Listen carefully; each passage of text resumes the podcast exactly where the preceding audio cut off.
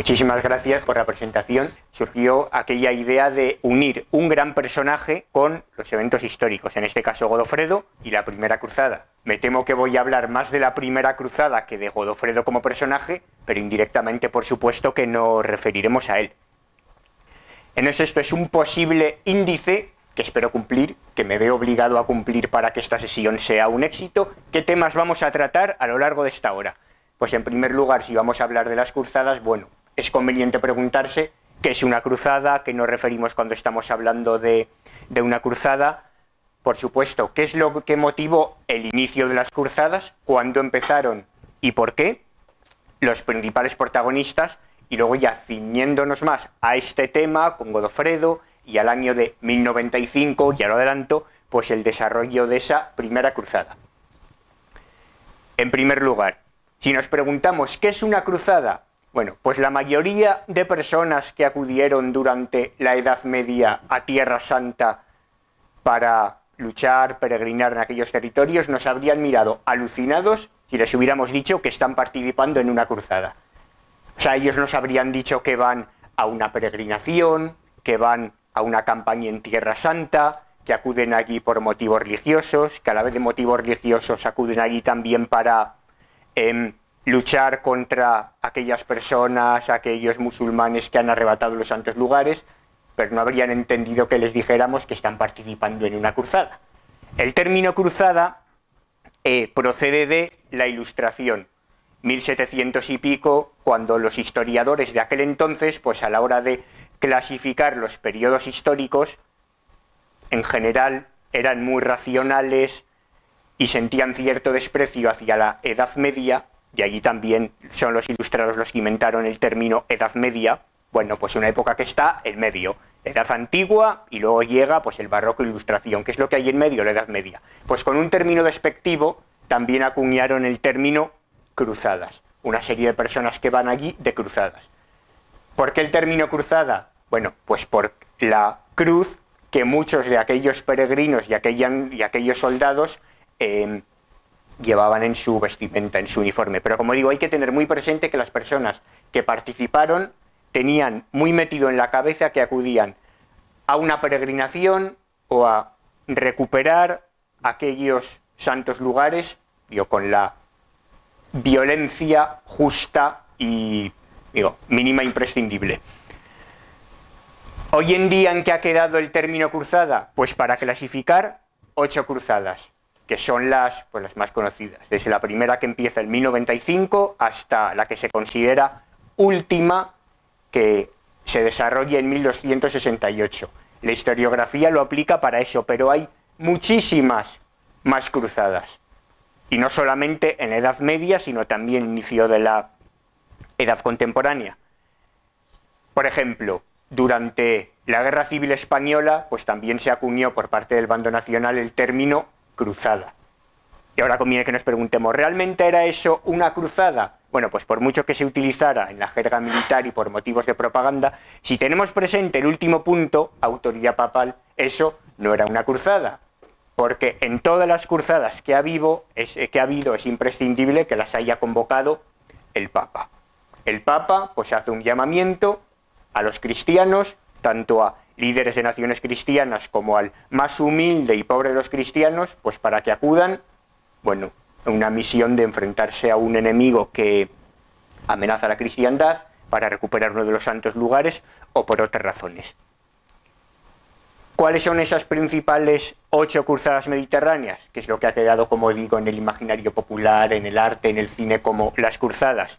Pues desde la primera, 1095, hasta la octava, 1270. Tercera cruzada, pues es aquella en la que participa Ricardo Corazón de León, también hablaremos en su momento de ello. Cuarta cruzada, desgraciadamente ha pasado la historia como el saqueo y el abuso de los cruzados en Constantinopla. Em, si hiciéramos un repaso, que no lo vamos a hacer porque no da tiempo, desde la primera hasta la última cruzada, pues sí que uno puede observar que estas ocho cruzadas mediterráneas fueron degenerando con el tiempo, que los motivos iniciales más altruistas, más justificados, bueno, pues efectivamente fueron cediendo con el paso al pillaje ya que se fuera de las manos. Pero otras cruzadas que ha habido, que también han sido convocadas por el Papa, que aquellos que han participado, bueno, pues han ido con esa mentalidad de cruzado, de estar participando en algo santo y sagrado, pues por ejemplo, las guerras bálticas, o sea, em, por parte de los pequeños estados, de los príncipes alemanes, se enfrentaban a suecos, finlandeses, em, pueblos eslavos que venían por el este, bueno, como amenazaban a la cristiandad, se convocó una cruzada para combatirlos. La propia batalla de las Navas de Tolosa en la península ibérica, 1212, pues en un momento dado en el que la reconquista se había estancado, que parecía que los musulmanes podían volver a tener fuerza para llegar al norte peninsular, se convocó por el Papa una cruzada para hacerles frente la guerra de Granada con los reyes católicos y por supuesto la batalla de Lepanto, pues también son cruzadas. Que uno puede preguntarse, pero aunque sean cruzadas, ¿cuánto tiene que ver con esas cruzadas mediterráneas de lo que nos vamos a referir? ¿Hay analogías, hay semejanzas, realmente hay muchas diferencias? Bueno, la convocatoria al final es la misma. La diferencia puede ser mucho pues el motivo em, geográfico. Pero vale, ¿qué es lo que motivó el inicio de las cruzadas? Esta primera cruzada. Bueno, pues atendemos el mundo en el siglo X. No, X no, perdón, XI. En torno a 1090. En 1095 es cuando tiene lugar la primera cruzada. ¿Cómo está configurado el mundo? ¿Cómo está configurado Europa? Bueno, pues aquella oscura Edad Media de la que también hablan los ilustrados, bueno, pues ha dado paso al nacimiento de unos reinos cristianos más o menos consolidados. Francia, ya podemos hablar de un pedazo de tierra llamado Francia, también Inglaterra, eh, la península ibérica, bueno, pues ya está el reino de Castilla, el reino de Aragón, poco a poco ha ido avanzando la reconquista. Y mientras tanto, lo más significativo es pues cómo se ha extendido el Islam, que es verdad que en este momento está en una fase de estabilización, pero por aquí pues sí que se ha ido comiendo eh, bastante territorio del imperio bizantino, lo cual es fundamental para entender el origen de las cruzadas. Porque sin el imperio bizantino no se entiende que comenzaran. Había habido serias diferencias entre Oriente y Occidente.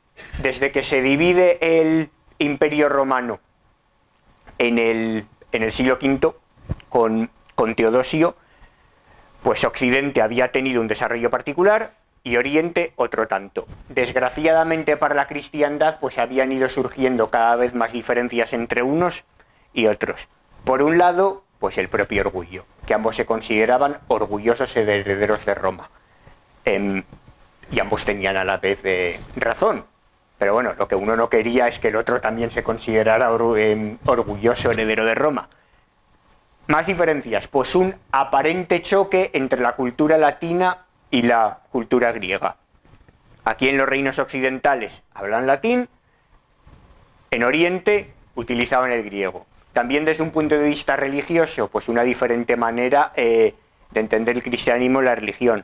En Occidente se interpretaba el cristianismo de una manera más activa, hay que hacer cosas, en Oriente, pues de una manera más pasiva. Dejar actuar a Dios, ceder paso a la contemplación.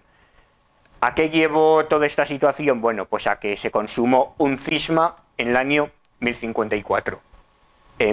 también porque precisamente en Oriente no entendían que el papado tuviera que estar en Roma. Entonces eso llevó pues a la consumación del cisma y a que aquella zona de Oriente eh, bueno, pues se consideraran ortodoxos como sigue sucediendo hoy en día. Por lo tanto, la relación se había vuelto muy fría desde entonces y no tenía avisos de arreglo a corto plazo. Y mientras nos preguntamos esto, ¿qué es lo que había sucedido en Tierra Santa? Porque hablar de estas cruzadas sin tener presente Tierra Santa eh, carece de sentido. Bueno, pues Tierra Santa, por la propia división del Imperio Romano, había quedado bajo jurisdicción del Imperio Bizantino el imperio romano de Oriente. ¿Qué pasa? Que en cuanto se expande el Islam, en el año 637, pues las primeras cosas que hacen es conquistar Jerusalén. ¿Cuál es la situación de esos cristianos que continúan viviendo en Jerusalén desde el año 637? De hecho, siguen viviendo cristianos. La respuesta es que sí, siguen viviendo cristianos. Y según el gobierno de turno, según si hubiera más o menos tolerancia, pues en determinadas épocas hay persecuciones contra los cristianos y en determinadas épocas pueden vivir en paz.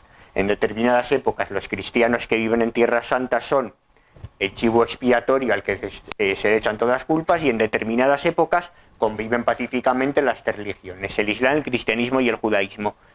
Pero de todas maneras, pues dada la dificultad de comunicaciones en aquel entonces, lo que hubo fue una peregrinación irregular. O sea, el contacto entre los reinos cristianos de Occidente y Tierra Santa fue nulo. O sea, que un cristiano de Inglaterra o del norte de Francia se planteara peregrinar a Tierra Santa en el siglo VIII o en el siglo IX, o sea, eso sí que era una auténtica aventura. Una vez llegara allí, lo más probable es que se quedara y no volviera a su casa, si no le han matado antes por el camino. Pero era realmente complicado y de ahí que, bueno, en general la gente pues no se planteara ni peregrinar ni visitar los santos lugares. Em, o sea, lo cual para el pobre aldeano de, digo, de un pueblo perdido de la Castilla medieval, bueno, pues si no veía Tierra Santa antes de morir, pues tampoco suponía mucha desgracia. Pero dada la, digo, la jerarquía eclesiástica, los sacerdotes, el propio Papa, que tantas personas profundamente religiosas no pudieran visitar Tierra Santa en aquel entonces, bueno, pues sí que causaba cierta desazón. Con este marco nos plantamos en el año 1095. Gobierna la cristiandad el Papa Urbano II, y a vez también nos encontramos que en Francia hay un caballero, un noble llamado Godofredo de Bouillon, y en el Imperio Romano de Oriente, en el Imperio Bizantino, pues el que está gobernando es Alejo I de Bizancio. Urbano II apenas llevaba cinco años eh, en el papado, llegó en torno al año 1090, y se encontró una cristiandad bastante dividida, sobre todo por la cuestión de em, de las investiduras, de la elección del emperador del Sacro Imperio Romano, em, muchas divisiones y muchos roces con los príncipes de Alemania. Ese es el panorama con el que se encuentra Urbano II. Y en medio de, ese contexto, en el año 1095, Urbano II convoca el concilio de Piacenza, aquí, en norte de Italia. Para sorpresa de Urbano II, porque no estaba previsto no estaba en el protocolo, no estaba en la agenda, acude el emperador bizantino, Alejo II, y acude con una embajada para pedir ayuda. 40 años después de que se haya consumado el cisma de, Oriente, de que Bizancio haya dicho no queremos formar parte de la Iglesia Católica, vamos por nuestra cuenta, nos hacemos ortodoxos, 40 años después, Alejo II, emperador de Bizancio, con una embajada, se arrastra hasta Piacenza y pide ayuda. Pide ayuda porque los musulmanes, el Islam, cada vez han ido comiendo más terreno al imperio bizantino. Y en ese momento solamente queda en, en la península de Anatolia, pues la ciudad de Constantinopla, un par de ciudades más, y Grecia. Pero la actual Turquía la han perdido prácticamente. Y entonces, viéndole las orejas al lobo, dice, pues vamos a pedir ayuda a nuestros hermanos cristianos de Occidente. Aunque solo sea por, bueno, por egoísmo entre comillas de si nos ayudan a nosotros, indirectamente se están ayudando a ellos. ¿Cómo reacciona Urbano II? Le recibe estupendamente y dice que se lo va a pensar que a ver qué es lo que puede hablar con los príncipes de Occidente, a ver qué es lo que puede hablar con los nobles de, aquellos lugares de la cristiandad. Y bueno, que les van a ayudar, que le deje tiempo, que se lo va a pensar. Desde ese momento a Urbano II también se le ilumina la cara y dice, esta es la mía para pasar a la posteridad como el Papa que 40 años después ha unido a Oriente y Occidente bueno, de ahí también que tuviera pues esas ganas y ese propósito de, de querer ayudar al prójimo. ¿En qué se concreta esa ayuda de Urbano II? Urbano II era francés. Entonces, durante los próximos meses, lo que decide hacer es un viaje pastoral por Francia y visita diferentes ciudades. Está en Lyon, estará posteriormente en Toulouse y en concreto en Clermont convoca un concilio a donde acuden pues, los principales nobles de Francia. Y ahí es donde Urbano II convoca aquella primera cruzada. Que en aquel momento, pues una cruzada lo que venía a decir es, nuestros hermanos de Oriente están en peligro, em, señores cristianos, hagan lo que puedan, hagan algo. En concreto ese hagan algo se traduce en, en suministren recursos, pongan dinero, envíen ejércitos, envíen lo que puedan, pero hay que ir allí a restaurar la situación. Inicialmente no estaba tan, tan desarrollada aquella idea de conquistar Jerusalén y recuperar los santos lugares. Esto sería una consecuencia de lo primero. Pero en aquel llamamiento está más presente la idea de plántense ustedes en Constantinopla, plántense en la actual Turquía y, bueno, em, contraataquen, eh, frenen a las tropas musulmanas. Aquella convocatoria en Clermont, bueno, tuvo la repercusión que tuvo, pero es verdad que precisamente aquí, en el centro de Francia, acudieron pocas personas. De ahí que tuviera que continuar aquel tour el Papa Urbano II por diferentes regiones de, em, de Francia y eso poco a poco ya se fue difundiendo, pero quedó ahí presente la idea de la cristiandad de Occidente se tiene que movilizar para ayudar a Oriente. Y a partir de aquí nos podemos preguntar, ¿y quiénes se suman a la cruzada? Bueno, en primer lugar se suma todo el mundo, todo el que quiere y todo el que puede. Personas de alta condición y personas de baja. De ahí que muchas personas acudan simplemente con mentalidad de peregrinación. Bueno, he escuchado por ahí que se está montando un ejército, va a ir una multitud, va a ir mucha gente hacia Oriente. Bueno, pues yo no tengo espada, no he combatido en mi vida, pero me sumo, seguro que algo puedo aportar. Campesinos, artesanos, mercaderes, todo el que puede y tiene ganas, se suma a la cruzada. Em, por supuesto, en caballeros, o sea, en aquel momento está presente en digo, cuestiones de el honor, una cosmovisión de la vida en torno al amor cortés, al, al prestigio, a cuáles son los deberes de un caballero cristiano. Si tú escuchas que el señor feudal de la región de enfrente se suma a la cruzada y tú no te sumas, pues hombre, quedas un poco más delante del rey. O sea, estas cosas también estuvieron presentes. ¿Quiénes acuden también? Pues por supuesto mercenarios, oportunistas, gente que no tiene otra cosa que hacer, gente que ha perdido toda su riqueza y dice, pues esta es la mía para hacerme con botín alguien de los mares y regresar victorioso. Se suma todo el que puede. Entre ellos se suma también pues, Godofredo de Bouillon. ¿Que quién era Godofredo?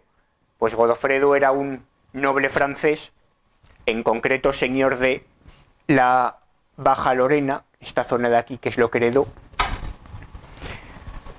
Godofredo era el mayor de tres hermanos, los otros dos participaron también en las cruzadas, y lo curioso es que Godofredo tenía ya bastante experiencia militar en aquel entonces, pero esa experiencia militar la había dedicado a combatir al Papa, que no era en aquel entonces Urbano II.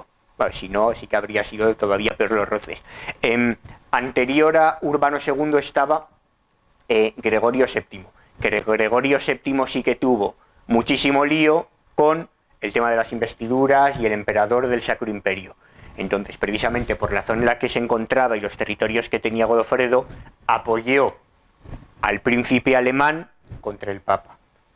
Pues a pesar de todo esto, cuando llega el año 1095, Godofredo decide vender todo lo que tiene, armar un ejército y sumarse a la cruzada. Godofredo era una persona de eh, profundas convicciones religiosas, también su zona en la Baja Lorena tenían muchos monasterios los benedictinos, tenía mucho respeto y, devoción por ellos, eh, era una persona muy, eh, de mucha sensibilidad. ¿Y quiénes más se suman? Pues no otros nobles franceses como Raimundo de Tolosa, en aquel entonces el noble de Francia quizá con, más prestigio, que aportó más dinero y que también eh, tenía más años y más experiencia. Balduino de Flandes. Balduino de Flandes es el hermano de Godofredo, hermano pequeño de Godofredo, durante mucho tiempo a la sombra de Godofredo. que acabará convirtiéndose en el rey de Jerusalén, como veremos mañana. También se sumó Roberto de Normandía, que este en concreto no es francés, sino inglés, y le sucedió uno de estos relatos graciosos que conocemos por la literatura, que sucedían durante las cruzadas. Roberto era un posible heredero a la corona de Inglaterra, porque era hermano del rey y el rey no tenía descendencia. Roberto de Normandía emprendió el viaje a Tierra Santa participando en la primera cruzada, y mientras estaba combatiendo allí, murió su hermano. Y por tanto era el legítimo rey de Inglaterra, pero qué casualidad que se encuentra a tantos kilómetros de distancia y entonces cuando llegó, pues le habían quitado el trono. Mítica literatura medieval. No aparece aquí, pero otro personaje destacado que participó en las cruzadas y que luego veremos era eh, Bohemundo de Tarento. Tarento es una región al sur de Italia que también tuvo sus, sus más y sus menos, como iremos viendo con algunos de estos personajes. Todos estos son los que se suman, pero también eh, conviene tener presente ¿Quién no se suma? Pues no se sumó Felipe I, rey de Francia, que uno dice, dice también, qué irónico, qué mal retratado queda aquí el rey cuando el Papa convoca una cruzada, cuando se suman todos los nobles de tu reino y tú como rey no te sumas. Bueno, en concreto Felipe I de Francia eh, no quiso acudir a las cruzadas porque él sí que tenía un gran problema y una desavenencia con el actual Papa, con Urbano II. En concreto, eh, pues el Papa le había excomulgado, era vígamo, no quería retractarse y entonces, bueno, pesó más la decisión de eh, continuar en la bigamia que pedir perdón, que cesase la excomunión y acudir la cruzada. A él de todas maneras le vino estupendamente quedarse en Francia porque a todos los nobles que él tenían enfrentados desaparecieron porque se fueron a luchar a Tierra Santa y tan tranquilo que quedó en, en el reino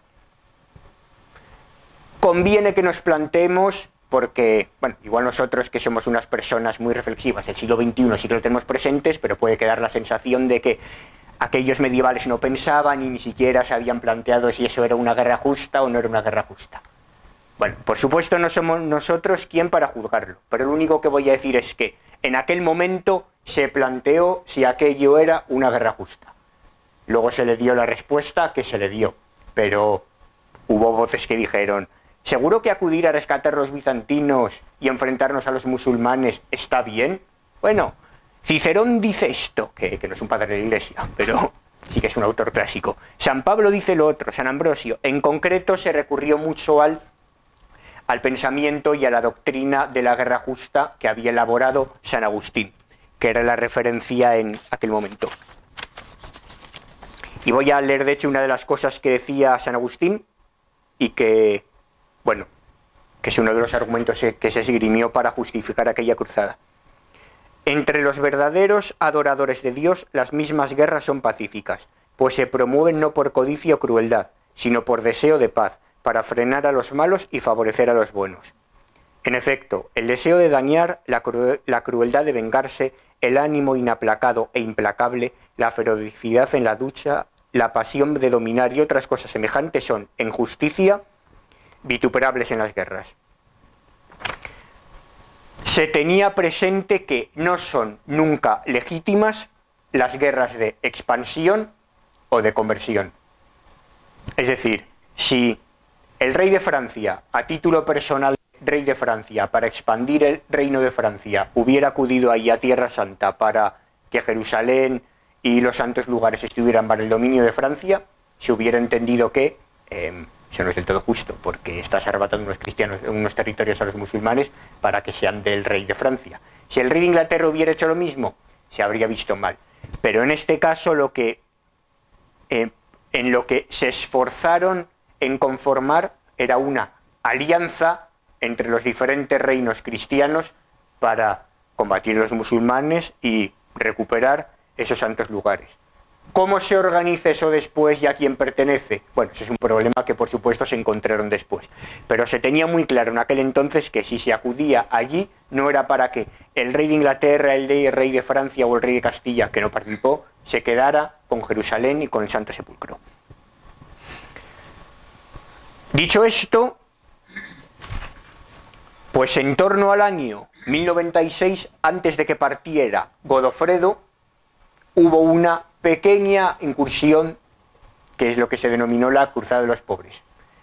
Entonces, desgraciadamente, desgraciadamente para, bueno, para quienes acudieron, también para el Imperio Bizantino, para la reputación de los reinos de Occidente. Desgraciadamente fue un fracaso esa primera Cruzada de los Pobres, porque así como una expedición de ese calibre necesita organización, preparación, material, eh, cierta experiencia militar, haciéndose eco de las palabras del Papa, pues varios motivados que iban recogiendo gente por las calles, conformaron una expedición, una peregrinación con los primeros que pillaron y acudieron rápidamente hasta Constantinopla, en donde por supuesto fueron mal recibidos y a la mínima que em, intentaron hacer frente a los musulmanes fueron completamente exterminados.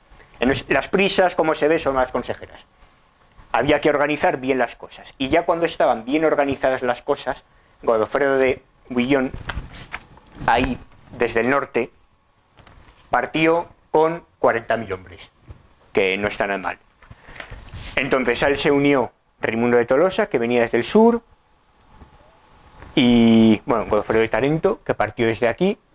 Entonces, quedaron todos en Hungría y desde Hungría ya llegaron hasta Constantinopla. Llegaron a Constantinopla en torno a enero de 1097.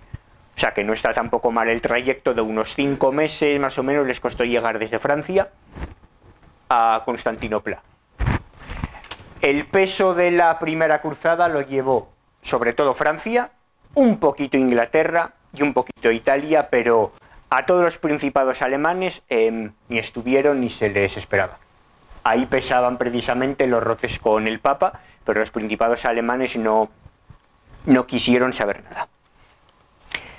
Una vez llegan a Constantinopla, enero de 1097, pues lo que se encontraron los cruzados para su desgracia, pues fue un recibimiento un poco frío, porque después de semejante travesía, pues se les habían acabado las provisiones, estaban cansados, la comida escaseaba, y entonces lo que se le ocurrió al, a aquel necesitado emperador Alejo II fue obligar a todos los cruzados a que le prestasen juramento.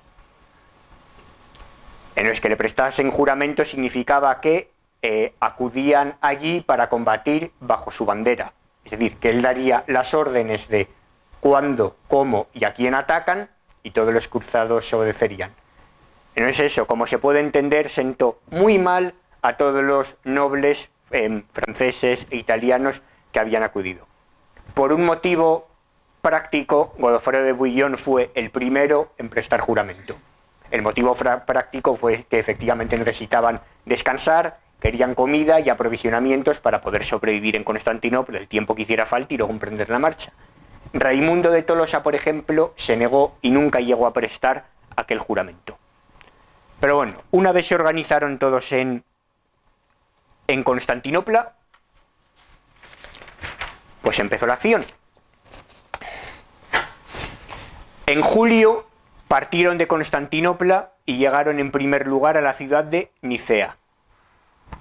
O sea, Nicea, ahí creo que se ve bien. Vale. Hasta ahí habían llegado los musulmanes. O sea, por eso digo que tenía muchísimo miedo el emperador de Bizancio porque prácticamente los musulmanes habían ocupado eh, toda, toda la península. Primer objetivo, recuperar Nicea, eh, se, se, consiguió. Fue una cosa relativamente sencilla. Después de Nicea tuvo lugar la batalla de Dorilea, eso en julio de 1027. Aquí fue la primera prueba de fuego para todos los cruzados. Y aquí, de una manera completamente natural, Godofredo se fue alzando como un líder natural entre aquellos cruzados. Pues porque fue la persona que, em, abandonando a propósito su posición, fue a ayudar y auxiliar a otros nobles que le estaban pasando peor, fue la persona más valerosa en aquel entonces, pero Godofredo, a la vez que se convertía en un líder natural, no terminaba de, de tomar todo el mando. O sea, no entraba a las rivalidades que sí que había entre Raimundo de Tolosa, entre Mundo de Tarento, porque estos señores sí que querían, bueno, pues que estuviera bajo su mando todo el ejército cruzado. como digo desde el principio, hubo un gran empeño porque no estuviera todo el ejército cruzado bajo, bajo el mando de una sola persona. O sea, de hecho se, se procuraba que hubiera tres o cuatro líderes naturales y que todas las decisiones se tomaran en consenso. Godofredo se alza como líder natural, pero no quiere entrar al trapo de, em, bueno, de las cuestiones políticas o de mando. Y después de la batalla de Dorilea se llega a Antioquía, Aquí la puerta de entrada a Tierra Santa en el año 1098. Antioquía costó un asedio de ocho meses, que no está nada mal. Vale. En ocho meses quedan para mucho, en los que a los cruzados poco a poco se les fue acabando el agua, la comida, las provisiones, que hubo que hacer eso, alguna eh, incursión de retirada para posteriormente volver con más fuerza a ciudad. Y aquí en Antioquía se puede decir que empezó aquella mala fama de los cruzados, porque precisamente cuando se te acaba el agua y la comida, pues es cuando te dedicas al pillaje, porque quieres sobrevivir como sea y acabar tomando Constantinopla. Entonces es cuando comenzaron algunos excesos. También se vio de una manera más clara en Antioquía la rivalidad entre aquellos eh, nobles principales, porque Bohemundo de Tarento ya decía que quería convertirse en el príncipe y señor de Antioquía en cuanto tomara la ciudad, y Raimundo de Tolosa decía lo mismo. ¿Cómo acabó resolviéndose este asunto? Pues efectivamente se tomó Constantinopla y fue Bohemundo de Tarento el que em, se designó a sí mismo em, señor de la ciudad. Y aquí en Constantinopla, una vez se ha llegado a las puertas de Tierra Santa, es cuando comenzaron las primeras dudas acerca de, la estrategia, porque claro, se ha tomado la primera gran ciudad importante. Es bueno, será adjudicado Buen Mundo por la cara bonita, pero habrá que decidir de una manera, digo, mínimamente legal y por consenso quién va gobernando los territorios conquistados. También surgió la duda de hemos llegado hasta aquí, hemos venido a auxiliar los bizantinos, bueno, creo que ya les hemos ayudado bastante, hemos avanzado bastante territorio, pero ¿merece la pena marchar hacia Jerusalén o no? ¿o conviene más en proteger la retaguardia? Bohemundo se quedó gobernando Antioquía, Godofredo no se pronunció, y fue en este caso Raimundo de Tolosa a quien le pudo la paciencia y dijo, marchamos a Jerusalén. Entonces, bueno, una vez salió Raimundo de Tolosa, pues los demás em, se le sumaron. Godofredo y otros tantos fueron hacia Jerusalén. Se llegó a Jerusalén en torno a la primavera de 1099. O sea, como veis, cuando llegan a Jerusalén han pasado ya tres años desde que han abandonado Francia. Tres años que han dado para mucho en aquellas tierras.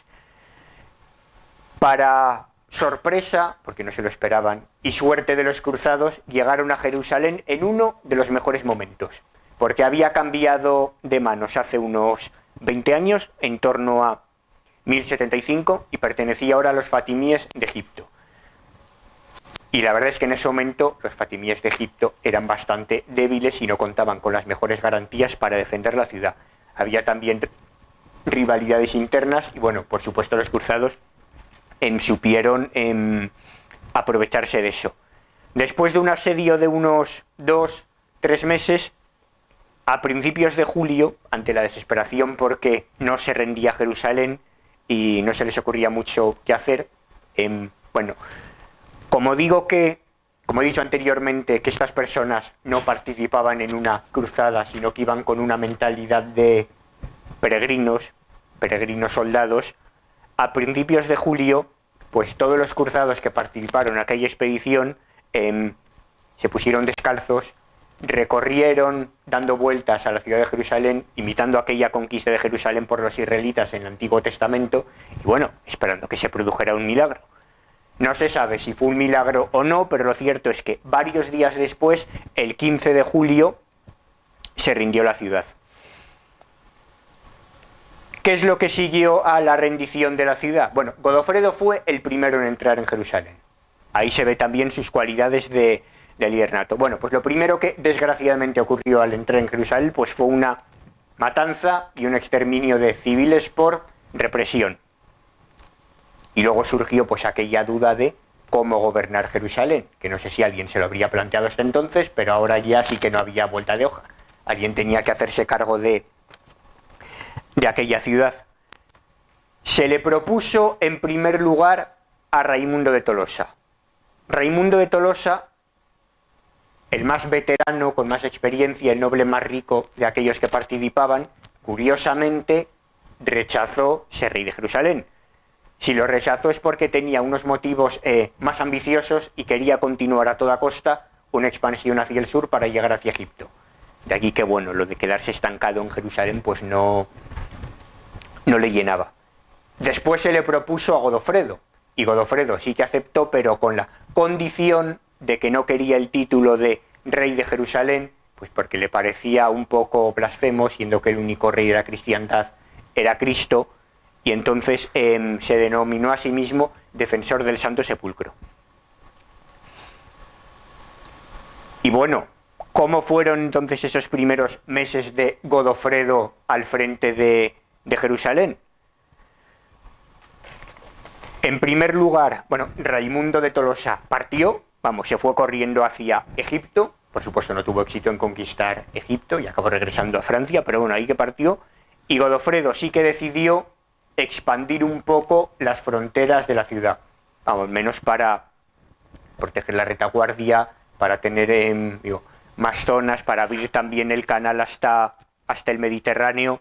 Es bueno, hubo unos pocos planes de expansión, venció en la batalla de, de Ascalón en el año 1099, pero aquella visión que tenía Godofredo de cara a cómo administrar el reino de Jerusalén se truncó pronto porque Godofredo falleció prácticamente un año después, en el año 1100. En aquel momento pues surgieron muchas teorías acerca de cómo había sido la muerte de Godofredo, si la habían envenenado o no, justo en el momento en que se estaba dirigiendo hacia Egipto, bebió agua donde no tenía que beber, se empezó a encontrar mal, bueno, circularon muchísimas teorías, pero lo que quedó claro es que Godofredo, el líder natural de la primera cruzada, había fallecido sin haber em, arreglado la cuestión sucesoria. ¿Quién va a suceder a Godofredo? En ese momento, ya lo, adelanto, a Godofredo le sucederá su hermano, Balduino, que esto es un asunto que veremos mañana. Muchas gracias